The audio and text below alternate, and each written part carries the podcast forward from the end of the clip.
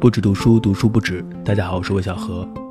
上期的节目提到要去泉州，那今天呢已经从泉州回来了，所以今天的节目就是一个关于泉州的吃逛玩。五一的时候去了一趟景德镇，然后那个时候呢就听朋友说泉州是一个挺不错的目的地，因为那也是一个小的城市，然后很适合就是随便走走看看。我对于泉州其实没有特别多的印象，知道两个相关的人物，第一个就是蔡国强。之前看十三幺的时候，徐志远采访他是回到了泉州，之前也看了他的那个纪录片《天梯》，所以对于他和泉州的关系还是有一点了解。另外就是陈春成，他也是泉州人。那除此之外，对于泉州我几乎是一无所知，而且我也不太喜欢在去一个地方之前就对他有太多的了解。这一次总共是一个四天的行程。掐头去尾，实打实在泉州只有两天。如果只在市区的话，我觉得两天应该也差不多够了。呃，今天的节目就和大家分享一下我这两天的行程，和分享一些，呃，我觉得还不错的可以逛的地方、可以吃的地方和一些咖啡馆。那这一次呢是坐高铁去的，从深圳到泉州差不多四个小时，并不是很长，而且坐高铁比坐飞机要舒服多了。带了两本书，一个是《地道风物》的闽南的这一本杂志。呃，在去的路上读了一下，其实杂志里面的内容有蛮多重复的，主要讲的就是泉州的和海洋文化相关的部分，还有它的一些独特的建筑。然后很多文章之间其实重复度蛮高的，它不是一个偏向于旅行的这样的一个杂志，而是一个关于传统文化的，或是关于传统的人文类的杂志。另外还带了一本书呢，是这个。梅洛庞蒂的《知觉的世界：论哲学、文学与艺术》是他在四几年的一个电台的呃讲座，或者是一个电台的七次演讲。选这本书是因为最近我们的读书营的第二期是读的加缪，因为加缪就去读了《存在主义咖啡馆》那本书是非常好看的一本书，有机会可以和大家详细的来分享一下。在那本书当中，呃，不仅提到了萨特，还提到了现象学的部分。呃，也提到了这个梅洛庞蒂，所以对他还挺感兴趣的，就买了几本他的书。那这本是他的一个这种电台的讲座，比较简单，也比较好读吧，所以就带上了，而且它比较薄一点。在回程的高铁上把它看完了，还不错。对传统的那种理性的思想的一种反叛，没有完全的真理，没有完全的理性。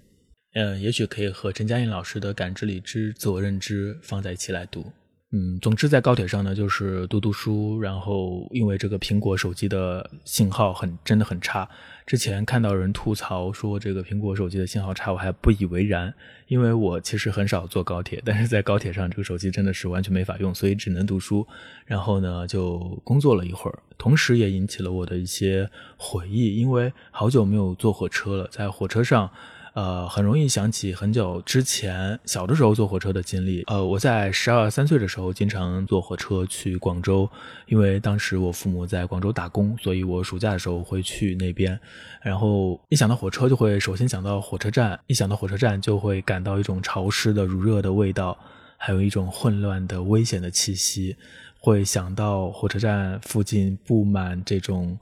呃，躺着的、坐着的各种人，然后他们的身边有很多的行李，还有哭闹的孩童、疲惫的老人、假装成聋哑人的骗子，还有神出鬼没的小偷。我在火车站被偷过不止一次。总之，在那个时候、那个年龄，坐火车好像是一场远征。前高铁时代，动车都还没有普及的时候，飞机对我们来说是非常遥远的。那火车是唯一一个可以去到远方的交通工具。当时经常坐的火车是以 K 字开头的，有些还没有空调，车窗是可以向上推开的。你推开，把头可以伸出去，可以在转弯的地方看到车厢的尾部。我尤其记得那种火车上的味道，一种。尿骚味，如果是夏天的话，这种气味和汗味汇聚在一起，就会形成一种非常奇怪的刺鼻的味道。然而，坐在里面的人很快就习惯了，并且这种气味往往会让我意识到旅途开始了，让我意识到重聚和未来，一种奇怪的隐喻。而且在那个时候的火车上，好像永远都有人站着，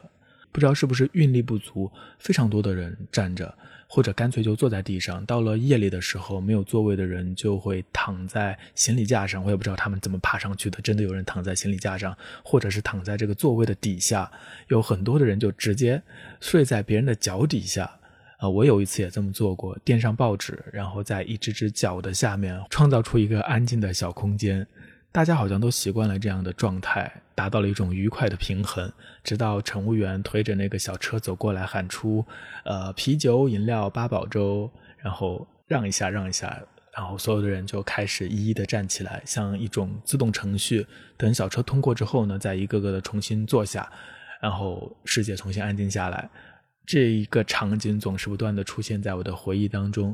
而且很奇怪，如果不是夜晚的话，在白天你会发现整个车厢永远都是很吵闹的，好像那种对坐的座位。现在的这个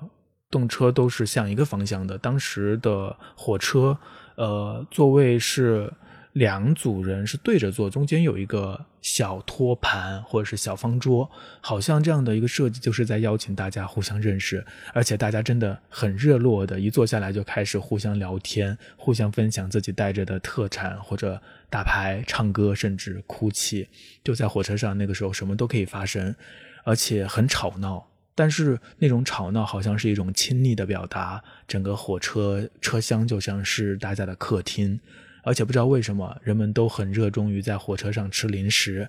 制造出源源不断的垃圾。现在去看动车车厢，大家带的行李好像也变少了，然后大家制造的垃圾好像也变少了，而且不断的会有。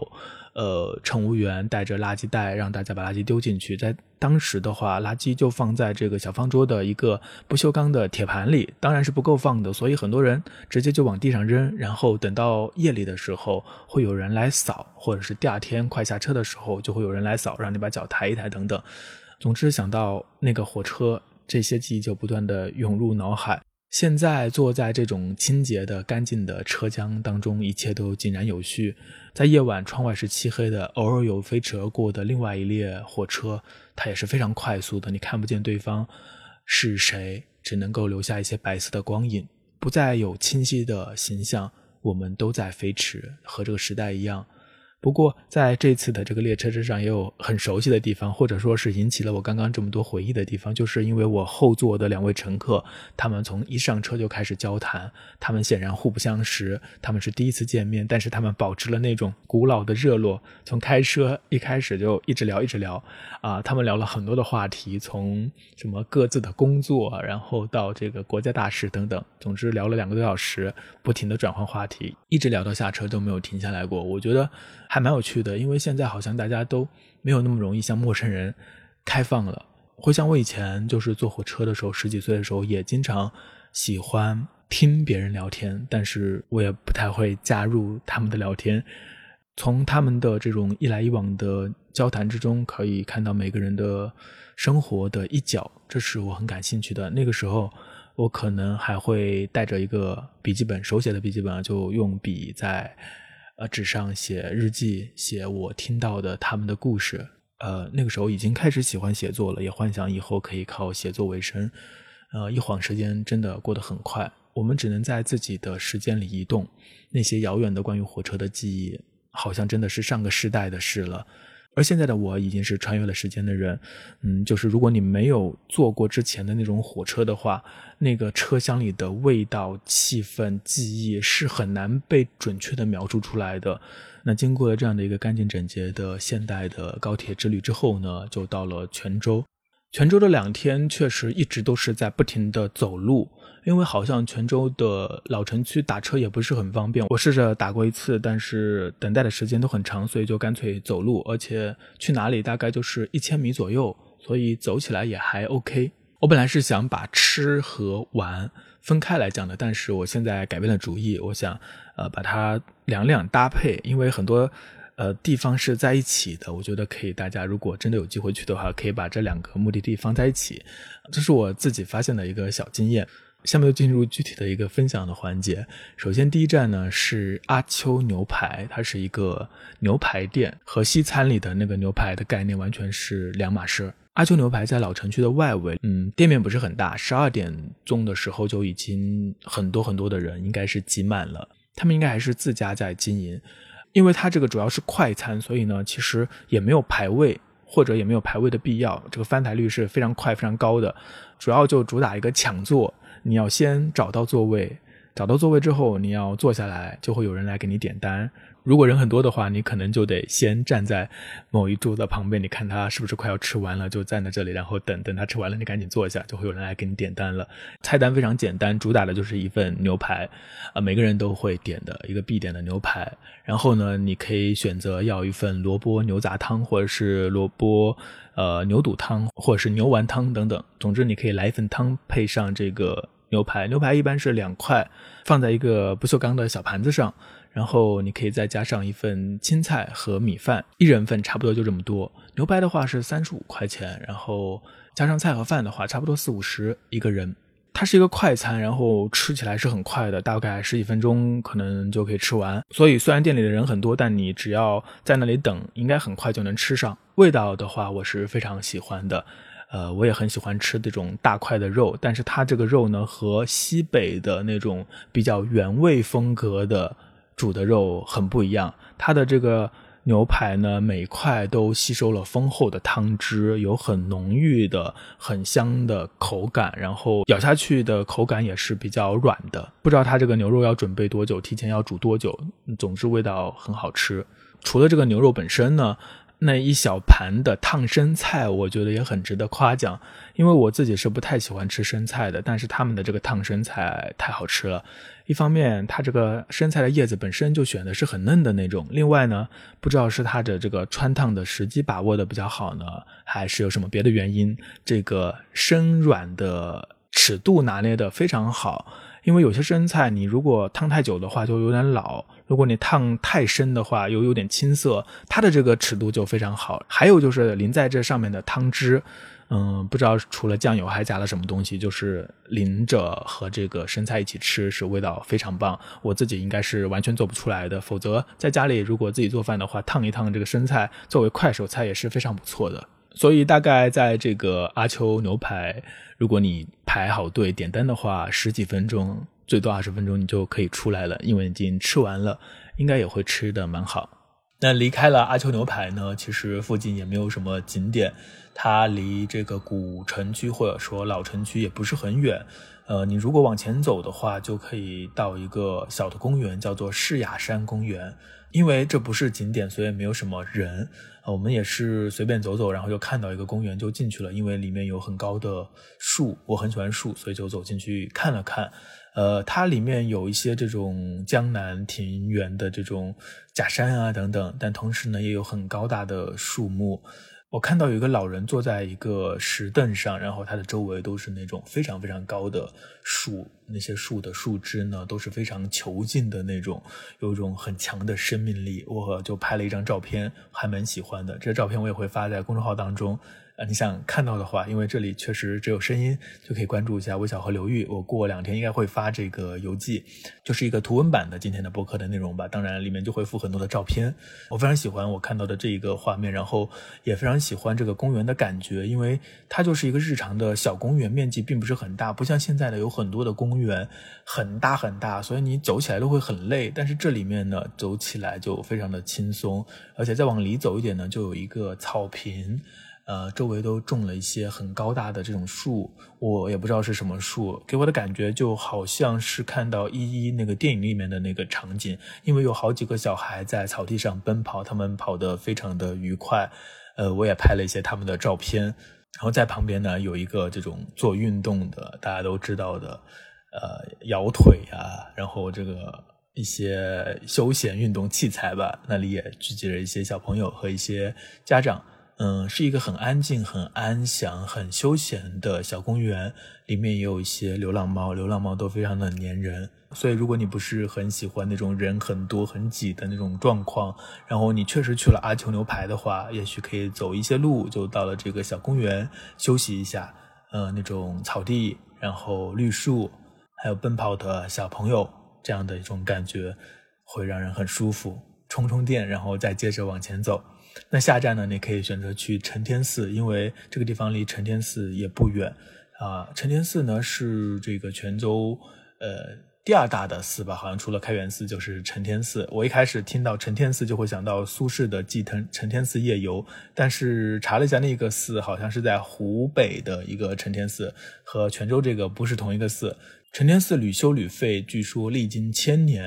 然后它的规模也是越来越大。它又叫月台寺，因为它的这个有一个山门上的横匾上写着“月台”两个字。那对于承天寺，我的首先的一个印象就是它的一个建筑风格。我去过一些寺庙，我老家也有一个还蛮著名的寺庙，就在深山当中，在山顶上。啊，那种寺庙里呢，往往会种着一些非常高大的银杏，也比较开阔。但是承天寺它。其实整个的进深没有那么那么的开阔，但同时它的院子里呢种着是一些榕树，呃，这就和我印象中的寺庙就非常不一样了。除了这个榕树呢，还有它的建筑的风格就很有闽南的味道。它的这个屋檐是往上翘的，然后会有一些龙啊、凤啊，还有一些其他的装饰，琉璃的、彩色的，非常的好看。特别是在这种强烈的阳光的照射之下。那种颜色非常的鲜艳，加上和这个红墙和黄墙的这种对比，包括这个琉璃的瓦的颜色的一个对比，在天空的映照之下是非常好看的。那除了这个榕树之外呢，甚至还有一些不知道是椰子树还是这个棕榈树，总之是只有沿海的南方城市才有的植物，种在这些庭院之间，就很熟悉又很陌生的感觉，确实是这种海洋的气味，南洋的气味。呃，由于我对于佛教也没有特别深的研究，对于这个建筑呢也是一个门外汉，所以就是走走看看，然后就出来了。呃，如果人不是那么多的话，我觉得那种氛围会更好一点吧。但是其实承天寺虽然不像西街开元寺人那么多，人也不少。那离开这个承天寺呢，就可以到附近的八浪鱼咖啡馆坐一坐。我还没有来到泉州之前，就听说这个八浪鱼咖啡馆了，因为它可能是泉州的一个新的文艺地标吧。它是一个两层的空间，在一个街角，一楼呢中间是一个楼梯，楼梯的旁边也是两个空间，左边可以说就是一个简单的小书店，那主要的两个的新书台，一个就是单向空间或者说单独的书。几乎全部都在了。另外还有就是读库的一个展台，有很多读库的书。那其他的书架上有一些这两年新的出版品牌的一些书，可以看得出来它的这个选书还是和这些出版品牌的合作比较多。那另外呢，比较有特色的就是有很多的艺术类的书，特别是一些中国的摄影师的摄影画册。比如说我很喜欢这个编号二三，他的最新的摄影集在这里就有卖。然后还有一些其他的摄影师的摄影集，这部分对我来说还蛮有吸引力的，所以我在这里翻看了蛮久的。那在这个空间当中，还有一个理发的座椅和一个镜子。看它的门口的这个介绍，好像是真的可以理发的，三十块钱一位。不知道有没有人会在这里理发？又是谁来理呢？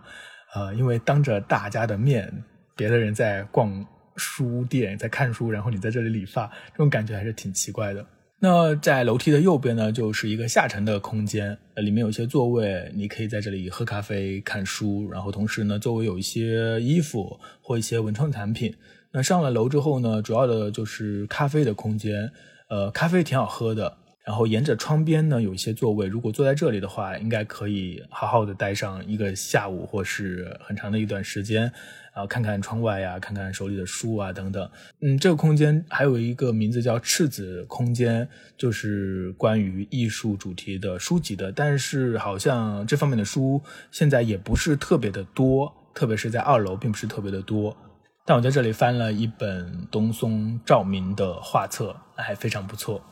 毕竟还是一个游客，所以呢也没有待太长的时间。如果是在泉州小住，或者是住在泉州的话，我相信我会经常来巴浪屿，因为它很适合我。啊，你可以随时的翻翻书，然后找一个地方坐下来工作，然后喝喝好喝的咖啡，这一切对我来说都太适合了。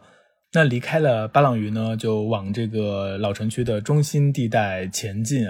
呃，下一个目的地就是开元寺。开元寺毕竟是这个泉州最有名的一个景点吧，所以还是得去看看。然后就走到了西街，忽然之间四面八方全都是人，这种感觉很奇妙。明明刚刚即使是八浪鱼，我本来以为它会不会有很多人，但是其实没有那么多人，你还是可以找到座位的，然后人流量也不是那么大，所以好像文艺的空间确实也没有那么大的流量吧。但是你一走到这个西街上，忽然之间，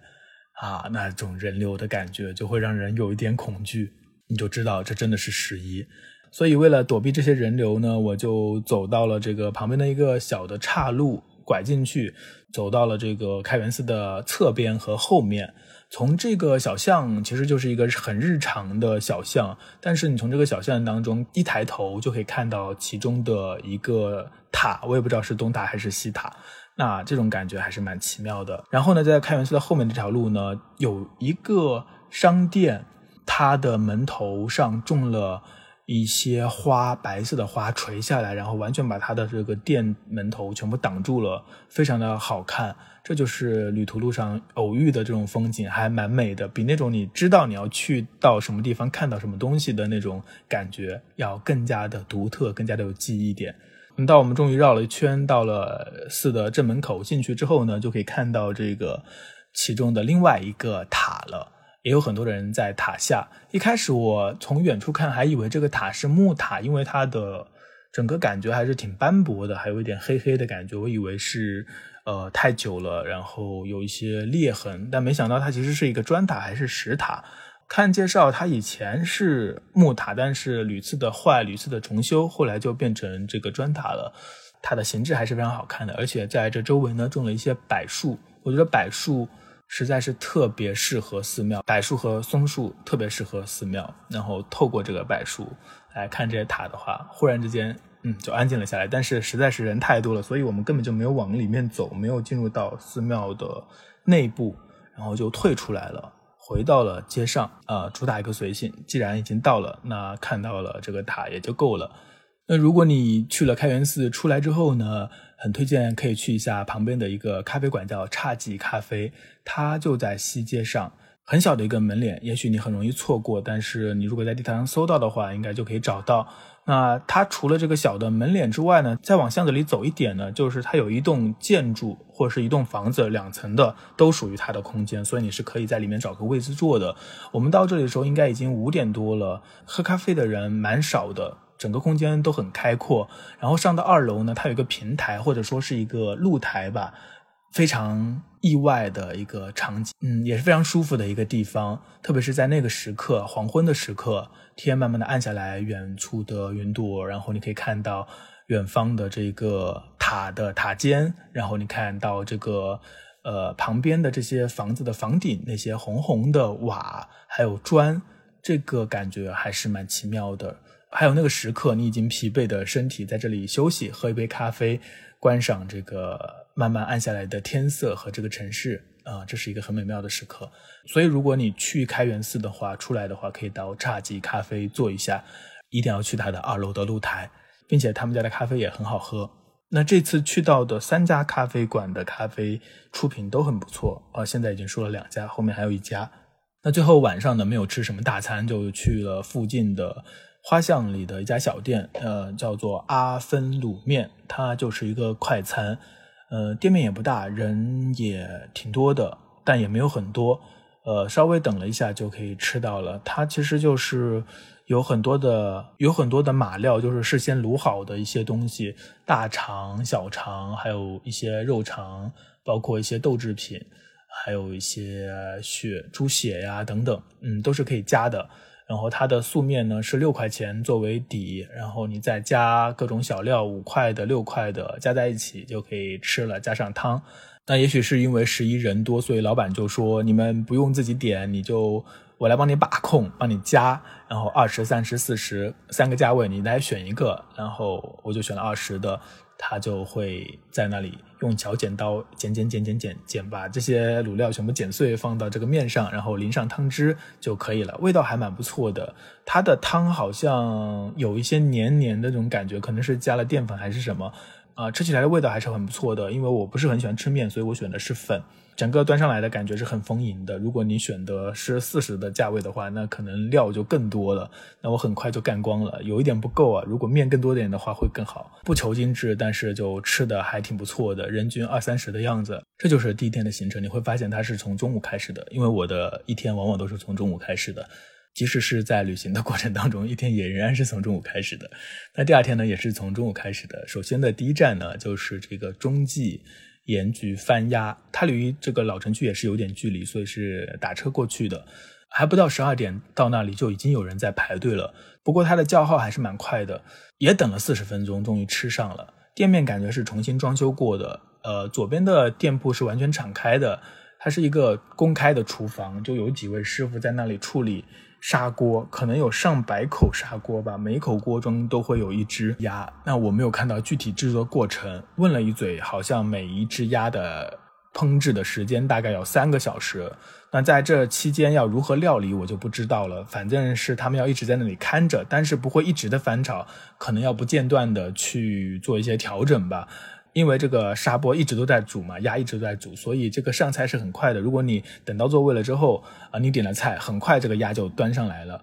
是真的整整的一只鸭，看起来很完整的，它的鸭翅、鸭脚还有鸭头都剪好了，放在底部垫在底下，然后上面呢就有一些这个姜块。同时呢，不知道为什么这些鸭肉的有些部分是有一些红红的感觉，是因为姜的缘故吗？还是什么缘故？我也不知道。呃，看起来好像就是一个完整的鸭，但是你用筷子一戳的话，它立刻就烂了。它的肉是非常软烂的，我不知道它是怎么做到的，就是外面看好像很完整，但实际上它的肉非常非常烂。然后。一筷子下去的时候，你就知道这一餐值了啊！吃起来的口感呢，那也是非常好，非常的入味。虽然这个砂锅当中有很多的姜，但是并没有很浓的姜味，只有一点点的姜味，也不是特别的咸，整个口感都非常的适合。但是如果你吃多了的话，还是会觉得有一些油的，所以可以点一个其他的汤配在一起吃，或者再点一个青菜等等。那这个鸭的价格现在是一百三十五，然后你再点一两个菜，可能人均九十八十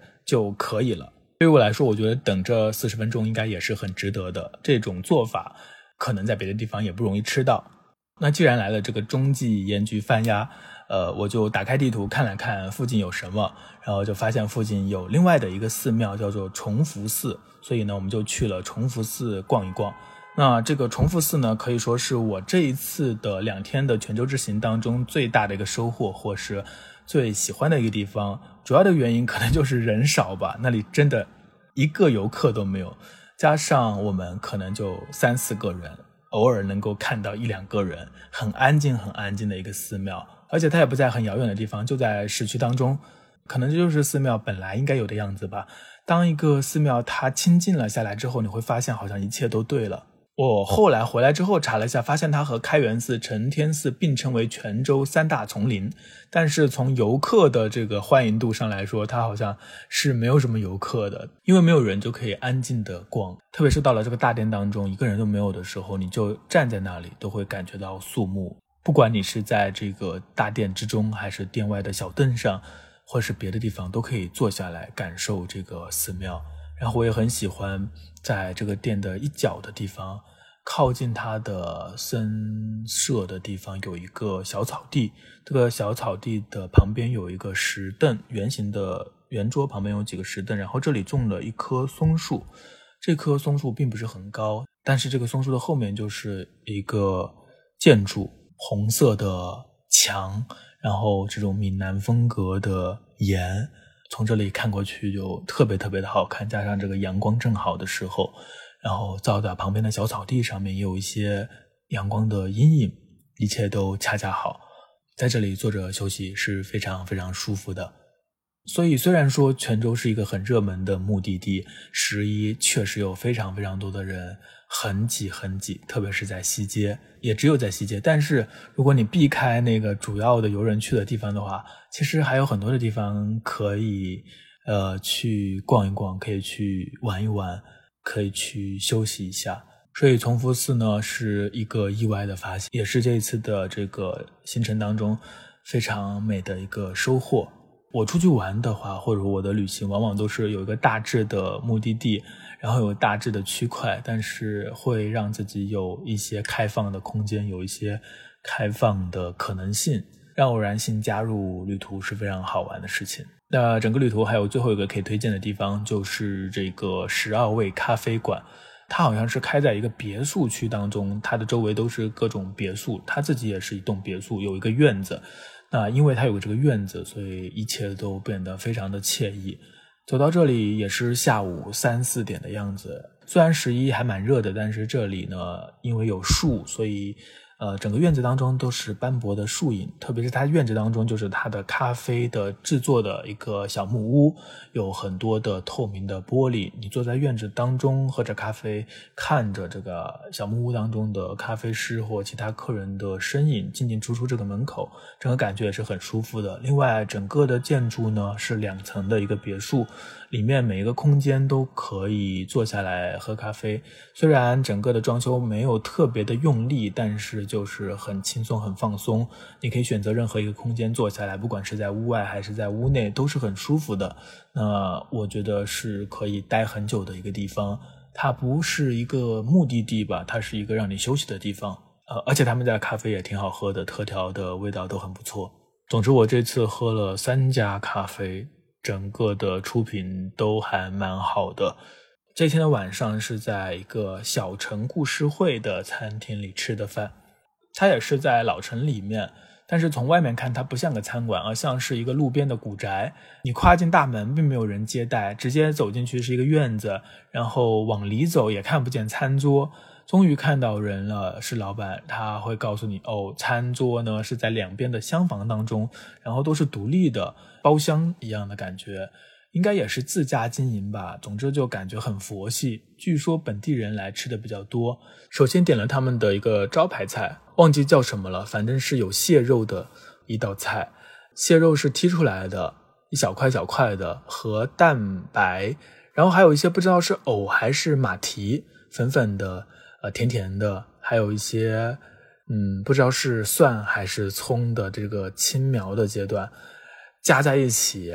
还有一些别的料，我没有吃出来。一勺舀起来放进嘴里，各种食材软硬不同，味道差异也很大，但是能够互相中和，口感很奇妙。但这种吃法我还是第一次吃，然后味道也蛮不错的。另外呢，还有面线糊也是本地的特色吧，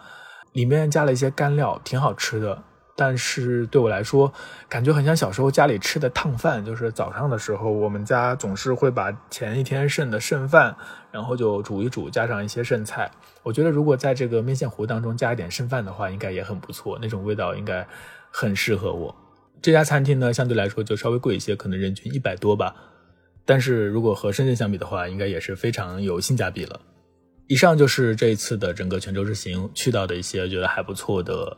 呃。地方一些吃的地方，一些玩的地方和一些咖啡馆，我觉得泉州它是比较适合你小住一段时间，你在这里没有特别多的任务，然后可以随便走走，然后停留的时间比较久一点，可能感觉会更好一点。游客毕竟还是有点匆忙，一直在走路，还是有点累的。如果能够更加从容一点的话，可能会更好。啊，以上这是我一个外地人的游客的匆匆的两日行程。嗯，和大家分享也就只能是这么多了。那如果你去到泉州有发现什么好吃的店啊，或者是好玩的地方、奇妙的旅途的际遇的话，都可以在评论区和大家分享。也许大家分享多的话，评论区的 内容的价值就也许比这个节目本身还更有价值。也期待大家的留言。那今天的节目就到这里结束了，也祝大家，呃，假期的最后一天好好的把握。我们下周再见。